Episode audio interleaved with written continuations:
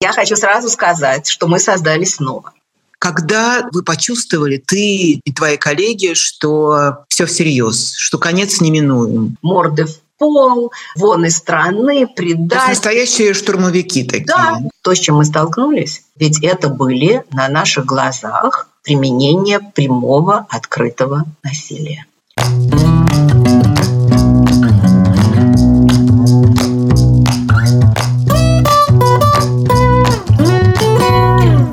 Добрый вечер, дорогие друзья, дорогие подписчики, дорогие зрители нашего канала. Это канал The Insider Life. Здесь Ксения Ларина, и, как обычно, каждую неделю мы встречаемся в нашей виртуальной студии с людьми, чье мнение нам важно, и надеемся, что эти люди также важны для вас. Сегодня в нашей студии Ирина Щербакова, историк, правозащитник, сооснователь Центра «Мемориал», директор образовательных программ Центра «Мемориал», поскольку для меня это имеет особое значение. Ира, приветствую тебя, здравствуй. Здравствуй.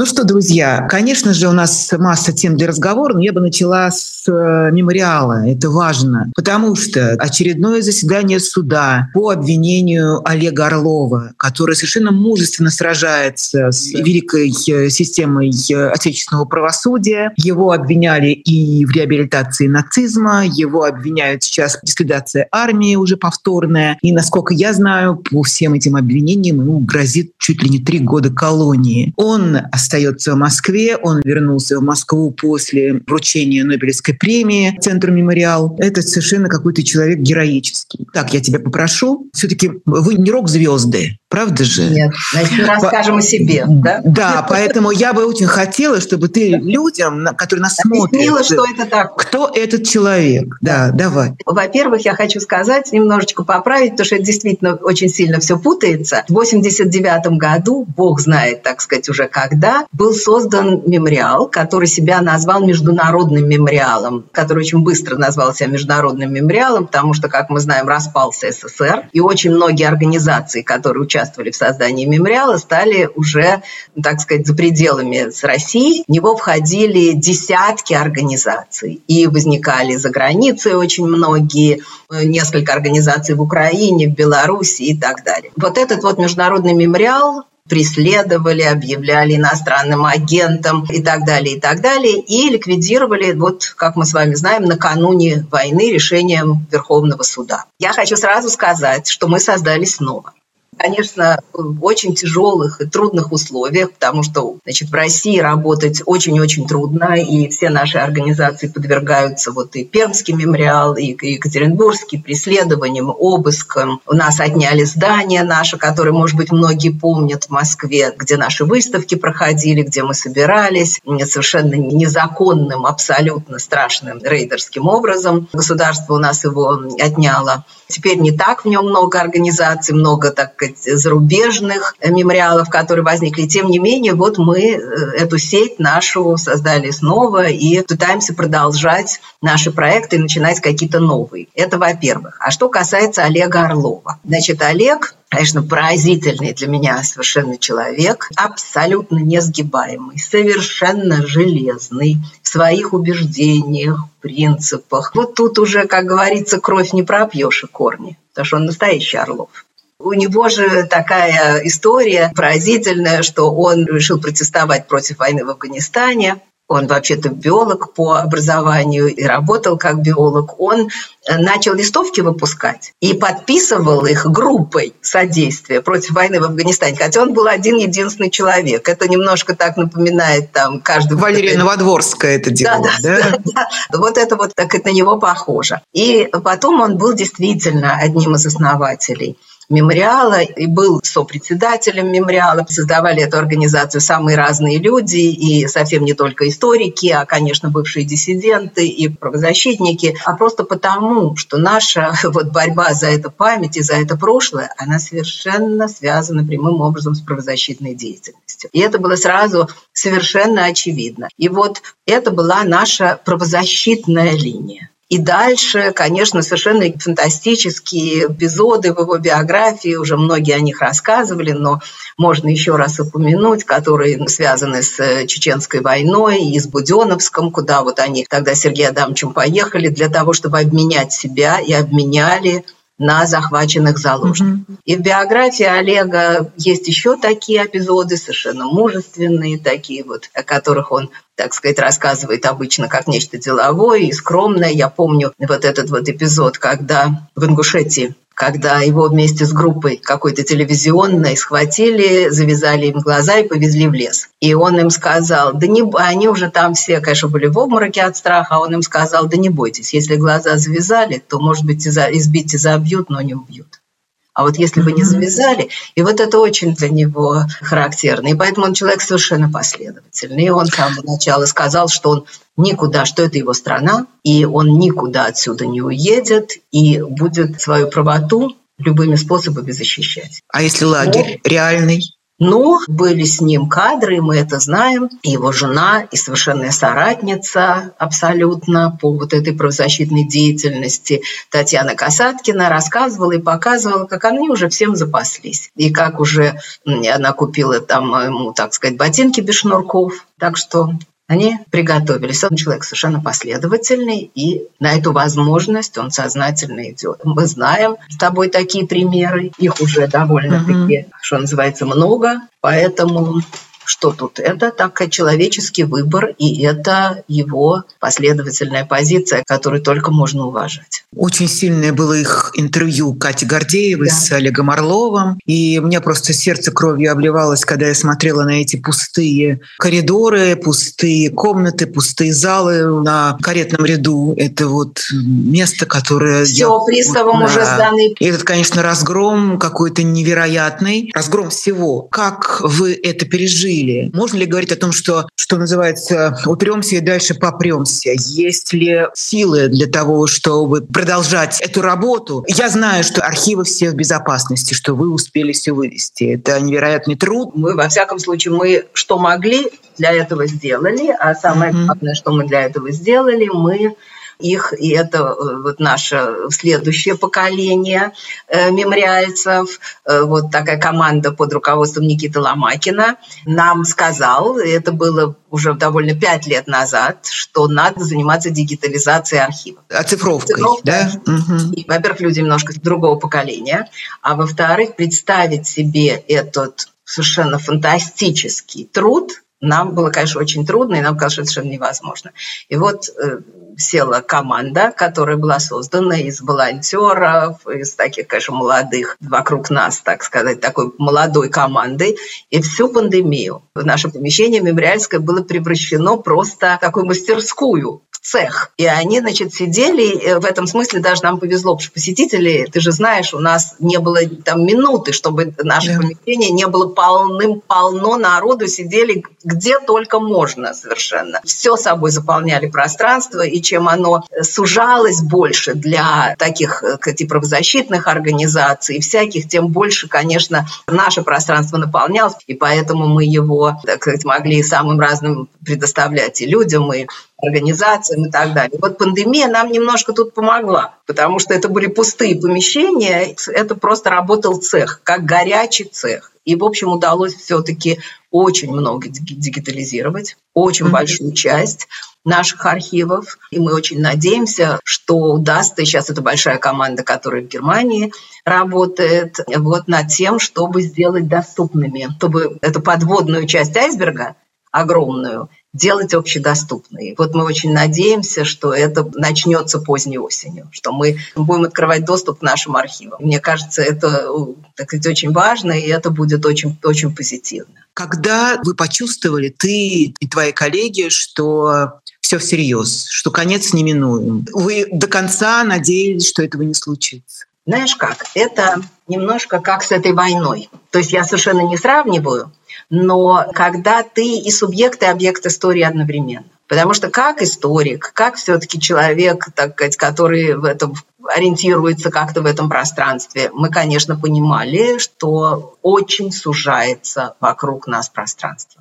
И ты это сама тоже mm-hmm. видела. И это началось. Правозащитников наших еще в 2014 году объявили иностранными агентами. Мемориал в 2016. Помнишь эту безобразную историю? Постоянные на нас э, налеты нодовцев, которые mm-hmm. нам всячески мешали, школьников. Помнишь эту безобразную историю в 2016 году, yeah. когда на церемонии награждения всех облили зеленкой, и Людмилу Улицкую, и вообще, значит, и учителей истории, и вообще-то все это... Оскорбляли людей. Это да. я хочу сказать нашим зрителям, как это было. Mm. Когда приезжали вот дети на автобусах со своими учителями из разных регионов страны, и вот они идут э, сквозь строй этих вот э, людей, нодовцев с э, полосатыми этими георгиевскими флагами, они им кричат не училки, а подстилки. Я почему-то запомнила именно да, эту да, кричалку, да. совершенно оскорбительную. Это, конечно, было. Ну и да, и зеленка, и там не только зеленка, там и мочой поливали некоторых людей. Понятно, что это не могло быть без э, санкции властей. Ведь в какой-то момент, э, Ирод тоже не даст соврать, это не только касается мемориала, а вообще, когда власть делегировала насилие улице и сказала ей «делай, делай, что хочешь, и никто тебя не накажет». Да, конечно, потому что мы пытались, эти люди были все сфотографированы. Прекрасно мы знали их имена, они уже совершенно были нам знакомые персонажи эти нодовские, которые, значит, вот постоянно э, нас преследовали с этой своей всякой дрянью. И это, конечно, сопровождалось все время прекрасным НТВ и «Россия-24». Это ты тоже помнишь, потому что да. Все это устраивалось на камеру, без конца нас ловили. Я хорошо помню, как я вышла из мемориала. Ты знаешь, это было, мы очень поздно всегда выходили, зима зима, 11 часов вечера. Я выхожу из мемориала, они выпрыгивают из кустов. И это было совершенно, то есть они прекрасно знали, что там я в этом помещении мы сидим, и вот там, а нет, вы скажите, на какие деньги, как, значит, почему вы иностранные агенты, почему вы искажаете, так сказать, историю, вы фальсифицируете наше прошлое. Ну, обычные эти все их кричалки. И отвратительные передачи, которые регулярно появлялись, такие разоблачительные. Особенно было мерзко, когда это было про школьников и про школьный конкурс, потому что все-таки это были очень хорошие работы, и хорошие школьники, ты это сама видела, учителя, и из очень дальних углов, из каких-то деревень, и все. И вот сталкиваться с этой дрянью было ужасно, а ведь это этим не ограничивалось. Они ведь потом начались э, такие проверки, и ФСБшники приходили или из центра Э к учителям, к школьникам, домой, к родителям с допросами, значит, а почему, а почему вы в этом школьном конкурсе участвуете, а кто вам подсказал. В общем, всячески пугали. Это все, конечно, были еще, как мы с тобой понимаем, сегодня некоторые цветочки, но да. все это нагнеталось. И штрафы, конечно. Постоянные проверки, штрафы, не такими буквами подписаны иностранные, что мы иностранный агент, недостаточно большими. Куча штрафов на нас высыпалась, ведь мы же работаем над этим все-таки больше 30 лет. И вот специально были найдены какие-то базы данных наших, на которые были в интернете эти не промаркированы этим штампом иностранный агент, потом книжные ярмарки, значит, они к нам являлись и так далее. Но я повторяю, что это все была вот такая вот возня вокруг нас, которая становится все более агрессивной. Ну, я уже не говорю о всяких таких попросту вещах, которые связаны с нашими исследованиями, а именно, например, расстрелом польских офицеров, с, с тем проектом, который, так сказать, под общим названием «Катынь», но на самом деле речь идет о этих больше 20 тысяч польских офицеров, которые в разных местах были убиты. И вот мемориал этим всегда занимался. У нас польская программа, Александр Бурьянов. И сейчас он подходит к концу, этот проект. И, в общем, я думаю, что все погибшие будут биографии на всех, на всех, на всех этих больше 20 тысяч польских офицеров. Я и хочу вот... здесь сделать небольшую как бы вот цезуру и сказать, что сегодня фальсификация фальсифицируется в обратном порядке, стремительно. И вот буквально на этой неделе я уже видела сообщения в, во всяких э, федеральных э, сайтах, что опять про Катань или Катынь, ну правильно, Катынь, опять возвращается та самая позорная версия, которой они кормили все годы советской власти о том, что польских офицеров расстреляли фашисты. Это то, чем кормили долгие-долгие годы и десятилетия. И я вообще не понимаю, извини, что я так сразу перескакиваю, но это очень важный момент, ты сама про это вспомнила. Mm-hmm. Как это вообще может быть? Как можно таким образом переключать тумблеры в mm-hmm. памяти человеческой? Как это бывает?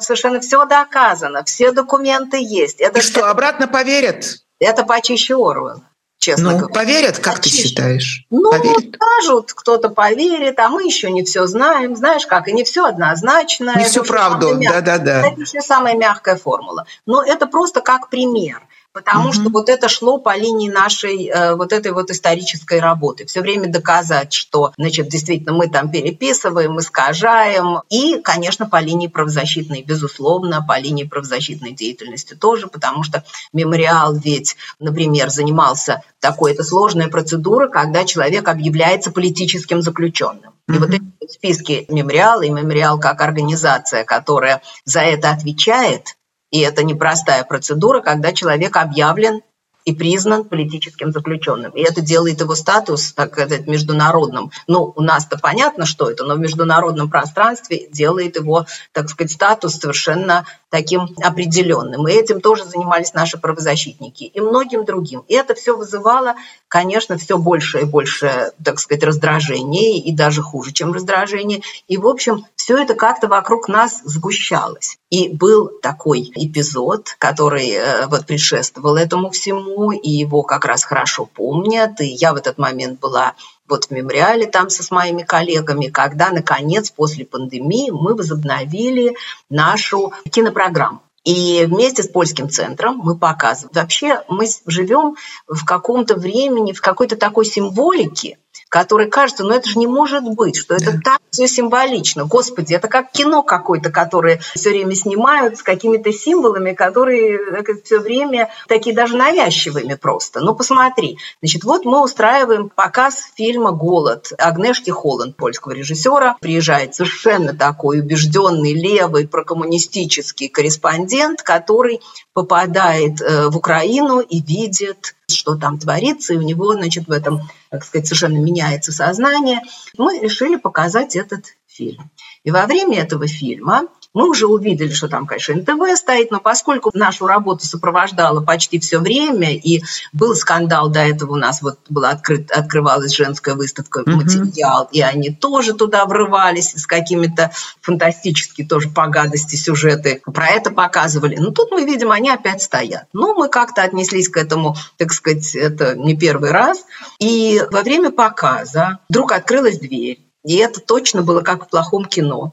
Ворвалось человек 40 молодых ребят. Они были в масках, но не в этих самых масках, а в таких, так сказать, черных масках. В балаклавах, да? Да, скачали перед экраном на нашу там сцену и начали кричать там морды в пол, значит, э, вон из страны, предать. настоящие штурмовики такие. Да, да, да, Мы вызвали полицию, которая явилась. При этом и мы мгновенно, и это тоже, как в плохом кино, мы абсолютно мгновенно превратились из тех, на кого напали, в абсолютно каких виновников и подозреваемых. Нас заперли. Как ты помнишь, вот эта знаменитая mm-hmm. сцена, они не знали, чем запереть наши двери, наручники на них надели, и вот эта вот фотография стала символом мемориал с дверью, на которой надеты наручники. Это все фотографировали. Нас заперли, никого не впускали. Стали, значит, каждого допрашивать, составлять протоколы. Не пускать к нам адвоката. Наполнялось это все силовиками разными, и нас держали до трех часов ночи там унесли с собой, правда, так сказать, скромно, по-моему, скорее видеокамеру нашу, исчезли, но мы совершенно чувствовали вот такую вот просто реальную угрозу, что сейчас начнется настоящий большой обыск. Вот они исчезли, и это был, конечно же, серьезный звонок. И потом прошло совсем немного времени, было вот это заведено дело. Конечно, это произвело тогда на всех людей, наших друзей, сочувственников, если ты вспомнишь, вообще просто обычных людей, которые про нас слышали, людей во всем мире.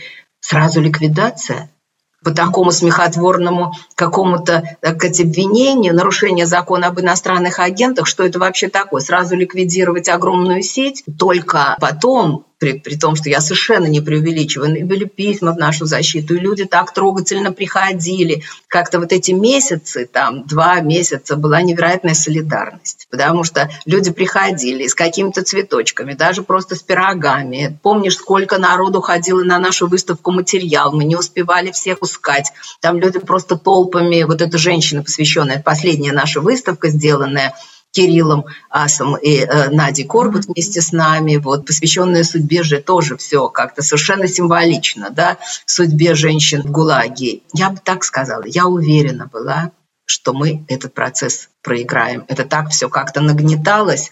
Ничего прокуратура в ответ на железные доводы защиты ответить не может нормально, пока в результате прокурор не сказал, мы вас ликвидируем, потому что вы создавали образ нашего государства как значит, государство, вот, проводившее массовые политические репрессии, террористического государства. Нашу молодежь, так сказать, воспитывали в совершенно неправильном, абсолютно враждебном духе, и мы вас ликвидируем. Вот, и это произошло, окончательное решение было принято, вот это вот мы апеллировали, окончательное решение было принято на следующий день после начала войны, и вот таким образом все было ясно, и, в общем, все было очевидно.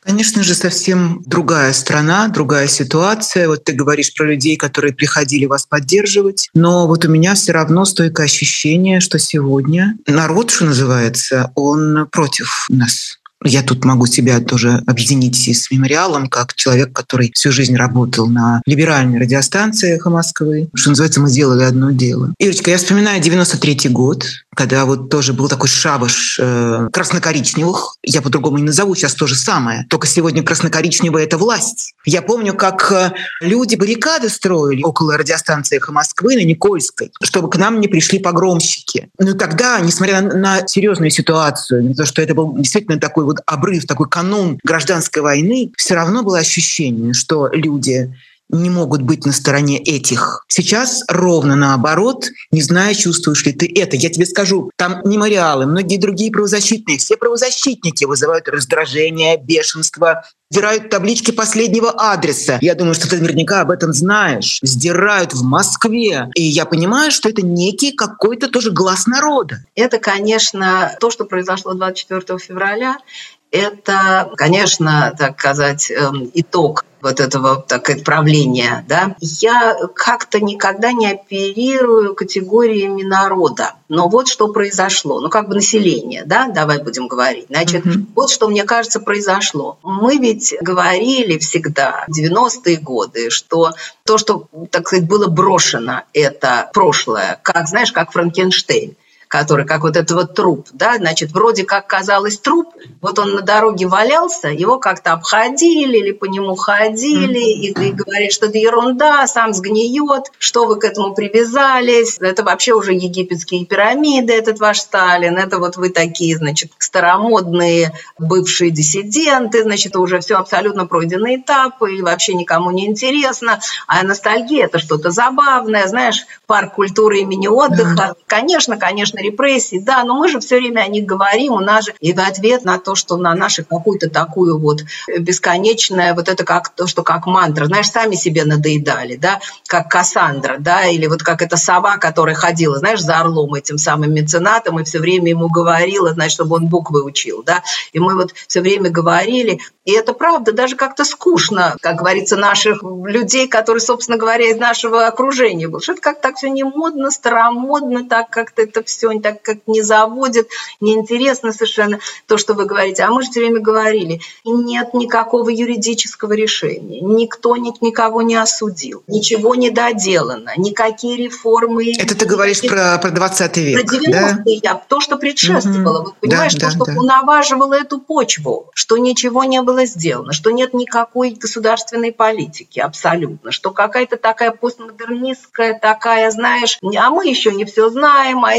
истории вообще-то нету, а есть только историки, а факты можно так протрактовать и сяк протрактовать. Это же все время вот это вот размытие такого совершенно поля и размытие повестки. Мы пытались сказать, что этот вообще вот эти годы не свободы, и террора, и забвения, что они общество, и на самом деле то, чем занимался в конце концов, вот, так сказать, левадовцы тоже, что они оставили очень глубокие следы. И что то, что происходило в перестройку, это на самом деле такая очень сильная вещь, но достаточно поверхностная. И если с этим не работать, то это по-настоящему самыми широкими такими глубокими программами, то это очень опасно, потому что э, страх, доносительство, приспособленчество, отношение к государству, что все равно плеть обуха не перешибешь. Политика – грязное дело, ни в чем мы в этом участвовать не хотим, дайте нам спокойно жить. Что это а вот такая томизация общества, привычка к насилию, многолетние, что это mm-hmm. все очень-очень опасные вещи.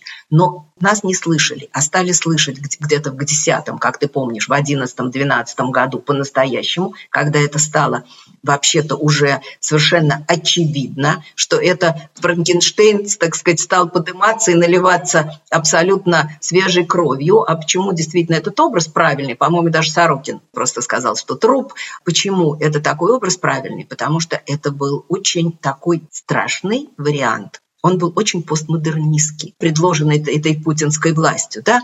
В нем и такие, такая химера, знаешь, где голова льва, туловище козы, а хвост змеи. А мы репрессии признаем. С другой стороны, значит, у нас вообще-то видишь, Сталин Стена скорби, да, да, да, а, да и тут же автомат Калашникова. Да, да, Все да, да, на, да. на одной линии. Мне казалось, что это глубокое вот такое вот насаждение в обществе безнравственности. Угу. Вот прости меня за такие совершенно, когда люди уже не различают самых таких вот вообще вот этой вот так, знаешь, как у макбетовских ведьм, когда грань между добром и злом совершенно стирается. И 20 лет эту грань стирали, и люди приспосабливались. Это вообще-то фактически два поколения. К этому гнилому пару. Этот гнилой пар нас и привел постепенно туда, куда нет грани абсолютно между добром и злом, когда можно говорить все, что угодно, очень развратили общество. Да. Это совершенно не значит, что не было людей, которые сопротивлялись. Конечно, сопротивлялись, и мы с тобой это видели.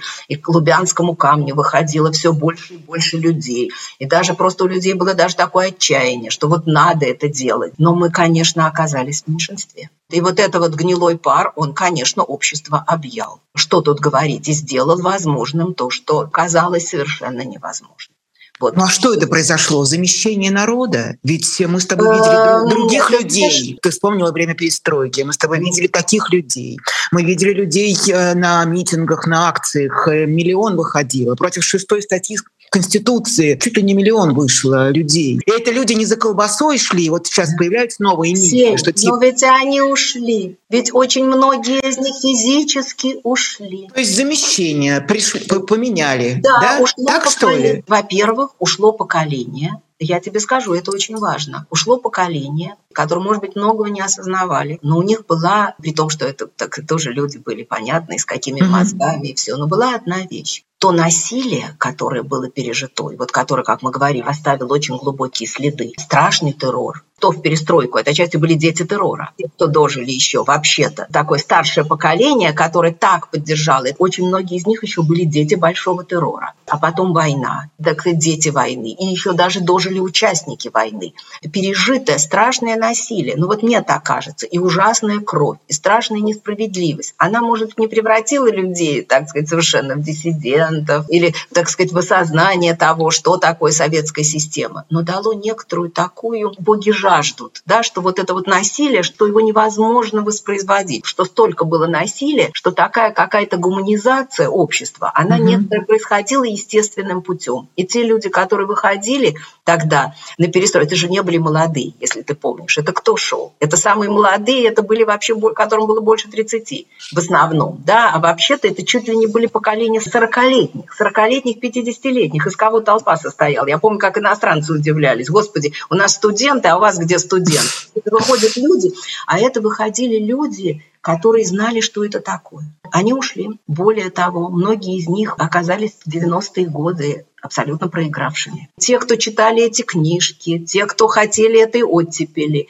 вообще они, во-первых, мало того, что они оказались ученые какие-то, они все оказались, потому что деятели, как мы теперь говорим, культуры, да, они 90-е по очень многим ударили самым жестоким образом. И оказалось, когда мы говорим разрушение культуры, разрушение культуры, вообще-то и в 90-х это очень чувствовалось, потому что эти люди очень часто просто влачили нищенское существование. И помнишь, как у Алексея Германа всегда были так сказать, тяжелые, так сказать, всякие проблемы, как снимать кино и все, но он говорил, что это совершенно невыносимо просить денег унизительно сидеть, так сказать, вот и просить денег. Это сопровождало нашу жизнь этих людей в 90-е годы. И они казались немножко жалкими на этом самом фоне возникающего, так сказать, этого самого невероятного богатства. Значит, какими-то жалкими, проигравшими, старомодными, а потом и физически, знаешь, просто ушло поколение. А вместо этого, как мы с тобой знаем, пришли совсем, совсем другие И это началось очень-очень быстро. А что касается культуры, тоже разливалось интересно в воздухе. Довольно-таки, конечно, понятно, что возникло и противостояние, оно проявлялось в самых разных вещах, и под конец особенно, да, когда стало ясно, что фронт опять там пропуга, и тогда театры, и тогда, между прочим, снова писатели, и художники, киношники, очень многие режиссеры как-то, так сказать, поняли, да, вот в десятые годы, что наступает, и, между прочим, стали, так сказать, э, создавать вещи, которые этому противостояли. Это мы с тобой хорошо знаем. Наш театр подошел. Пытались предупреждать, предупредить. Всем, конечно. Да, наш да, театр, да. это были наши союзники, наши сочувственники абсолютно. И театр наш, между прочим, подошел с очень серьезными успехами в этом смысле к этому страшному погрому, и этому противостоял на самом деле и кино, кстати говоря. Даже не, не но, сравнивай, но, что все, но, все зря. Но, Ира, все зря. Ты 30 лет занималась просветительской деятельностью. Причем ты просвещала, занималась э, этой деятельностью не в отношении стариков и старух, а в отношении совсем молодых людей. Открыла для них ты, твои коллеги, вообще вся история мемориала, и все совершенно потрясающие выставки и проекты и школьный конкурс открывали людям глаза на историю, на своих предков, на тех, кто был до них. Понимаешь? Все зря. Ты знаешь, конечно, все-таки я как-то идеалистически считаю, что не зря и не пропадет. Может быть, мы не знаем, может быть, мы до этого не доживем. Может быть, действительно нас ждут вообще какие-то совершенно страшные вещи. В будущее заглядывать довольно страшно. Я никогда не могла себе представить э, той степени какого-то отчаяния, ужаса, кошмара, когда я ночью проснулась, при том, что тоже вот этот вот субъект и объект истории, мы же все время эти дни говорили, он на, начнется война, война начнется, вот после Олимпиады, нет, во время Олимпиады не начнет. И все равно, когда ты вот это вот ночью, да, просыпаешься, значит, от того, что бомбят Киев, то ощущение ну, просто абсолютно страшной, черной, жуткой катастрофы, когда действительно абсолютно все обваливается. Конечно, в эти все годы в людях наверх подымалось и проявлялось, и бывает в истории. Мы помним с тобой, как это было в Германии, когда на поверхность выходят и проявляется самое скверное. Вспомни Гроссмана. Люди ведь поворачиваются очень часто с самыми разными сторонами. И вот, конечно, страшный, так сказать, ужас и вот общее такое, вот этот вот кошмар заключается в том, что благодаря вот этому режиму и вот этому всему в людях наверх поднялись люди, и в людях поднялось. Страшное, так сказать, зло в смысле приятия вот этого немыслимого зла, которое кажется невозможно принять. Значит, у них это сидело. Мы же сейчас переживаем опять, что называется, все то же самое. Ведь вот мы говорим про 90-е mm-hmm. или про 80-е годы, про перестроечное время. И тогда тоже была тема коллективной вины. То, что мы переживаем сейчас, вообще я не знаю, честно тебе сказать, чем можно сравнить в нашей истории. Вообще это трудно сравнить. Там 20-е, 30-е годы, гражданская война, массовый террор, он затронул гораздо, так сказать, вообще тысячи и миллионы людей. Э, он действительно носил массовый характер характер. И это сейчас нечто другое. Но я повторяю, что это другое. История так не повторяется. Но мы, конечно, оказались в ужасной ее части. Но, понимаешь, я бы так сказала, что не ты бы сейчас бы не работала, мы бы лежали в абсолютном пролече, в полусамоубийстве. Понимаешь, отчаяние – это тоже очень удобная такая вещь. знаешь, отчаяние, ненависть, она совершенно, так сказать, парализует людей. И отсутствие какой бы то ни было веры то, что вообще хоть что-нибудь можно изменить. Совершенно нет сомнений, что это просто все совершенно ужасно и невозможно себе представить, как люди могут не обращать внимания на то, что, не знаю, на вчерашние жертвы в Украине, что это можно как-то принимать, оправдывать вообще. Не... Кажется, совершенно это просто немыслимо. Знаешь, когда я слышу просто разговоры, и мне даже совершенно это понятно, что никогда ничего невозможно в этой России, что всегда насилие, что нет никакого выхода, что всегда одно и то же. Надо же освобождаться от этого. Конечно, а мы не освободились. Конечно, я понимаю, что хочется это сказать. И особенно понятно, что это говорят украинцы. Просто невозможно, невозможно это все выдержать. Это так глупо э, звучит и так банально, что не терять веру в людей и все. Но я вижу, как всегда, за этим же стоит, ну, можно говорить, население, народ. И у тебя, и у меня. За этим стоят конкретные люди, конкретные судьбы. И такие люди, как Олег Орлов, и такие люди, которые у нас остались, как Ян Рачинский там, и Карамурза, и Навальный. Понимаешь, если считать, что все это было зря, что и есть это зря, что все это напрасно,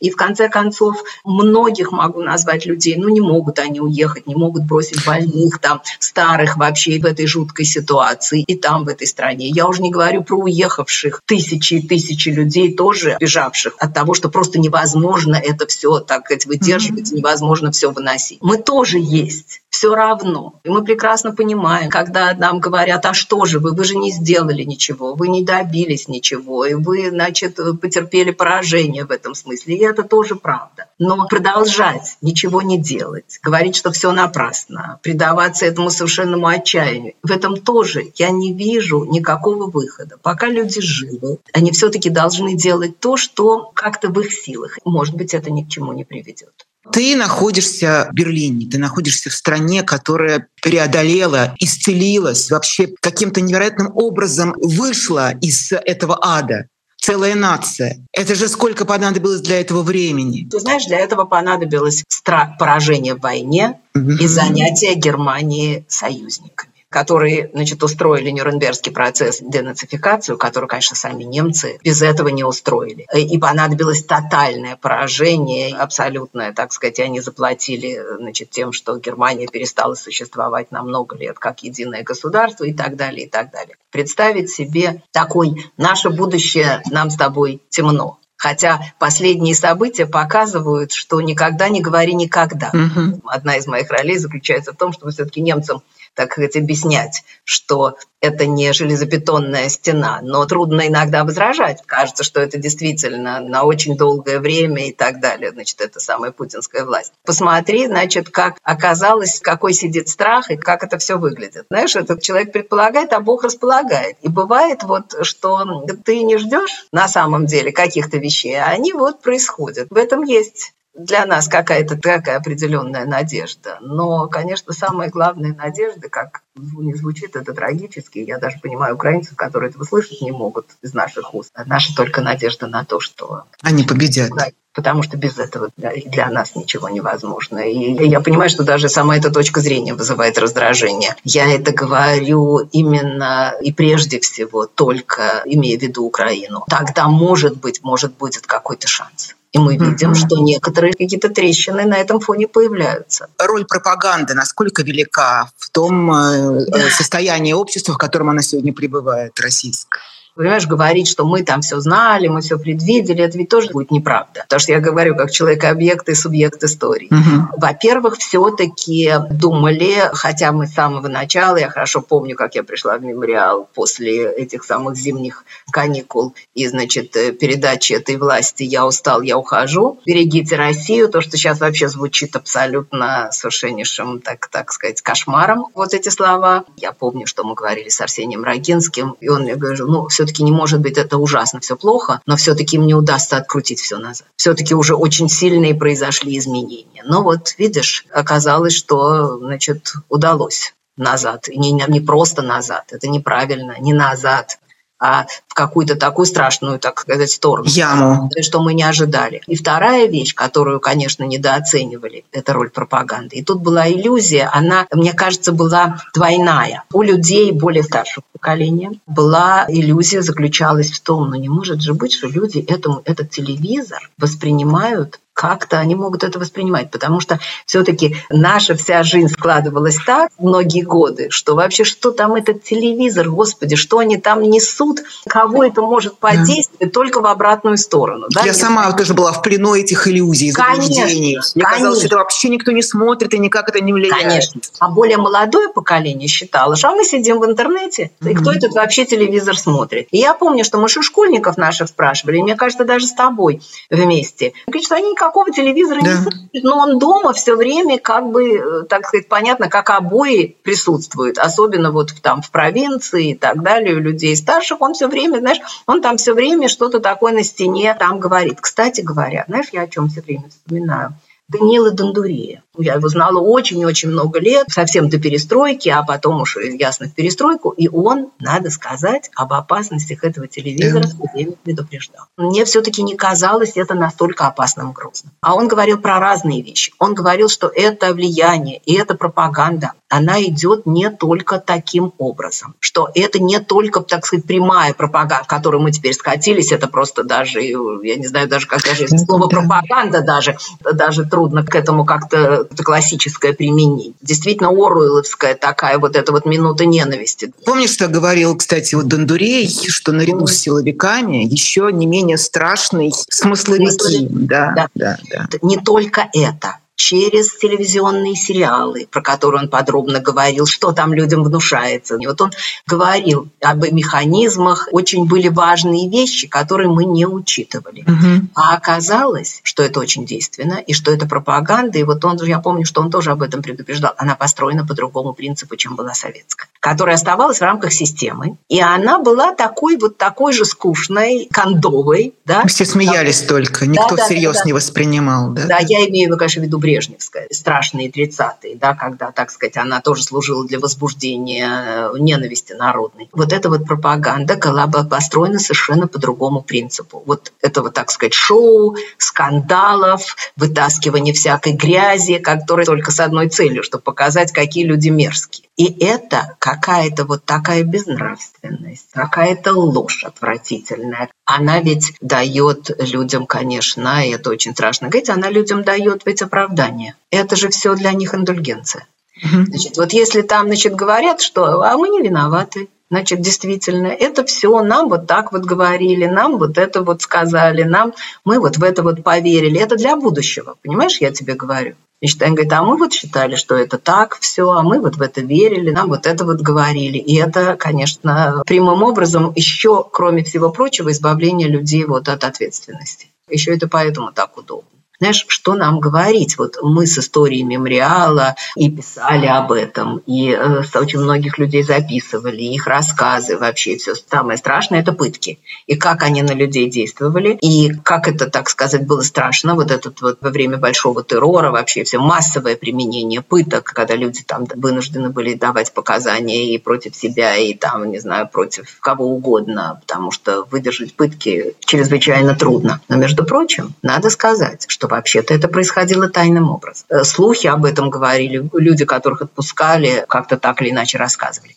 То, с чем мы столкнулись, ведь это были на наших глазах применение прямого открытого насилия. На избиение демонстрантов, как мы видели, да, все на больших экранах, тащат за волосы, значит, заталкивают, бьют дубинками. Ни для кого не было секретом, что к людям арестованным сплошь и рядом применяют пытки, что в камерах пытают. Пыточный конвейер, который да. обнародовал ГУЛАГу, нет.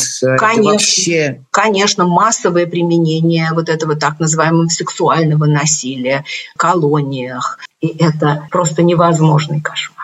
Да, кстати, на прошлой неделе вот в этом же эфире был Александр Матвейчук, да. Э, глава Центра гражданских свобод, который да. вместе с вами получала да. Нобелевскую премию мира. Да, вот и она, да, она как раз подробно рассказывала о том, как сколько уже десятки тысяч свидетельств преступлений российской армии на оккупированных территориях. И это не конец. И это вообще сколько еще будет впереди. И там жуткие подробности. Она рассказала несколько историй да, насилия в отношении детей, в отношении да. женщин, отношении пожилых людей, в отношении вообще мирного населения. Это нам только предстоит узнать. И не знаю, как мы будем переживать. Я, опять же, я вспоминаю, опять же, опыт э, Германии э, классический, что как э, немцев возили эксгумировать трупы по концлагерям, э, на массы, массовые захоронения, чтобы они сами копали. Показывали людям в кинотеатрах хронику ужаса, который принес э, немецкий народ на земли Европы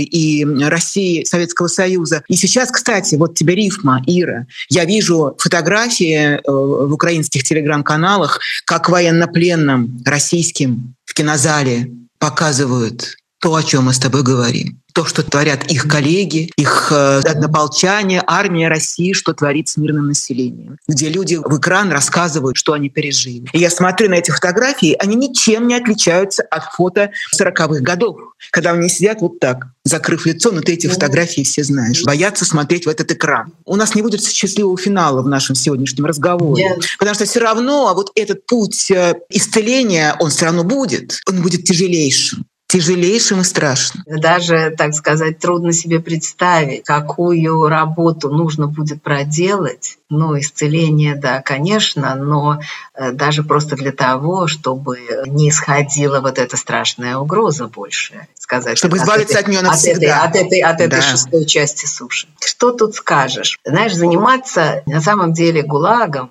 и истории вот этих репрессий. Многие годы это вообще очень такое, на самом деле, тяжелое занятие. Это можно было делать только в одном случае, когда речь идет не о массах людей, о каком-то, значит, одном человеке тоже, угу. ибо одной судьбе. Я не знаю об одной, но их там, конечно, как, как там тысячи, сотни, десятки, но когда ты говоришь о сотнях и тысячах, это, ты же знаешь, это превращается Статистика. в единиц. Да. А когда речь идет о том, что из каких-то щепочек, из какой-то лагерной пыли, из какого-то такого мусора делались какие-то вещи просто для того, чтобы там своей подруге, даже когда она умирает, там, не mm-hmm. знаю, что-нибудь, как-то облегчить, как-то помочь, что-то сделать, чем-то порадовать. В условиях, когда казалось, что бесчеловечное совершенно просто абсолютно побеждает. И у нас, э, что называется, называется, полно таких примеров,